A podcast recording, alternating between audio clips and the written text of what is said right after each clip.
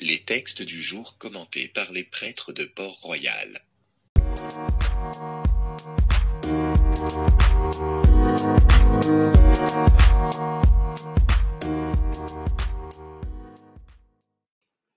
Évangile de Jésus-Christ selon Saint Jean.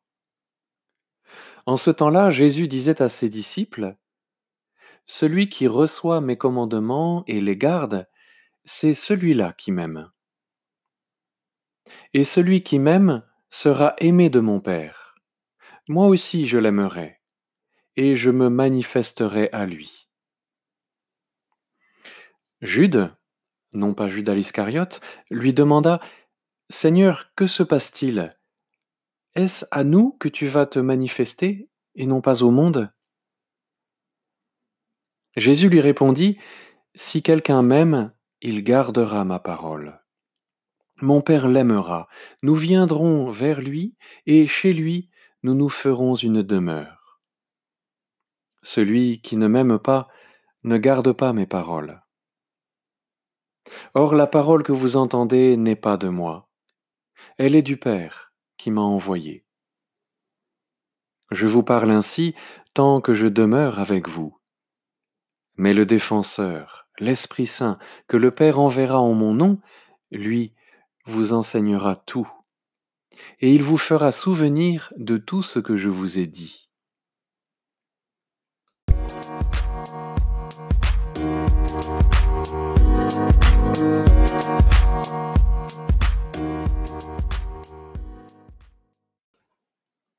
Il paraît que les églises se vident en temps de paix, mais qu'elles se remplissent dès que surviennent des catastrophes.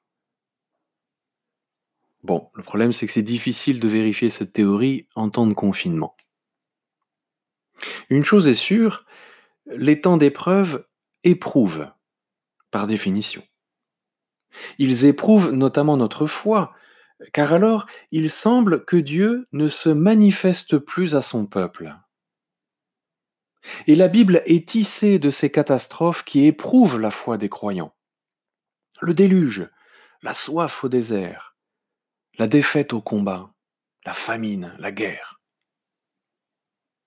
Face à ces tragédies, beaucoup se convainquent que Dieu a oublié les siens. Mais si l'épreuve malmène les uns, l'épreuve semble en conforter d'autres. Parce que bien des hommes trouvent dans l'épreuve la motivation qui peut-être leur manquait pour se rapprocher de Dieu. Pourquoi? Parce qu'ils se mettent à crier Seigneur, aide-moi, manifeste-toi. Leur cri se fait entendre. On dirait de l'épreuve qu'elle opère comme un discernement. Elle semble dire des uns qu'ils sont les amis de Dieu et des autres qu'ils ne le sont pas. Mais non, ce serait gravement nous méprendre.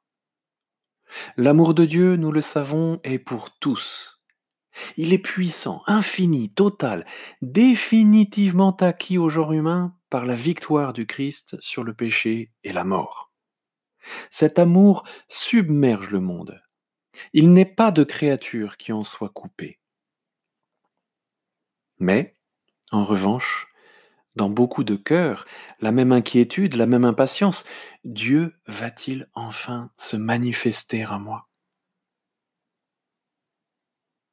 Et c'est à cette question que Jésus semble répondre dans l'évangile de ce jour. Celui qui m'aime, dit Jésus, je me manifesterai à lui.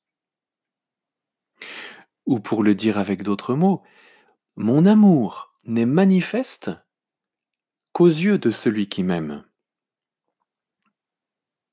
En fait, c'est un cercle vertueux. L'amour se manifeste dans la réciprocité. Si nous aimons Dieu, c'est parce que nous avons été touchés par son amour.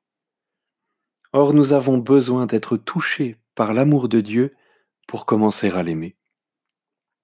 Alors pourquoi les uns s'y tiennent dans ce cercle alors que les autres ne parviennent pas à y rentrer?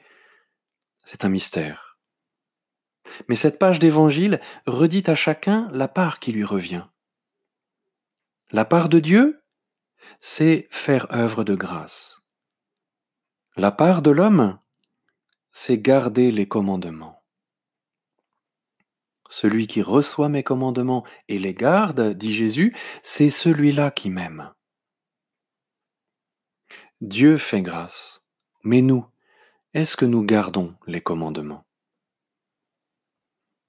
S'il nous semble que Dieu ne se manifeste pas à nous, s'il nous semble qu'il manifeste peu son amour à notre égard, eh bien peut-être qu'il est temps d'avancer plus avant sur le chemin de l'obéissance au commandement du Seigneur.